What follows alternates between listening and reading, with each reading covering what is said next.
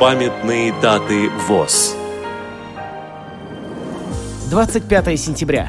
90 лет со дня рождения Дмитрия Сергеевича Жаркова, библиотековеда, тифлолога, директора Республиканской Центральной библиотеки для слепых, ныне Российская государственная библиотека для слепых, заслуженного работника культуры России и Бурятии.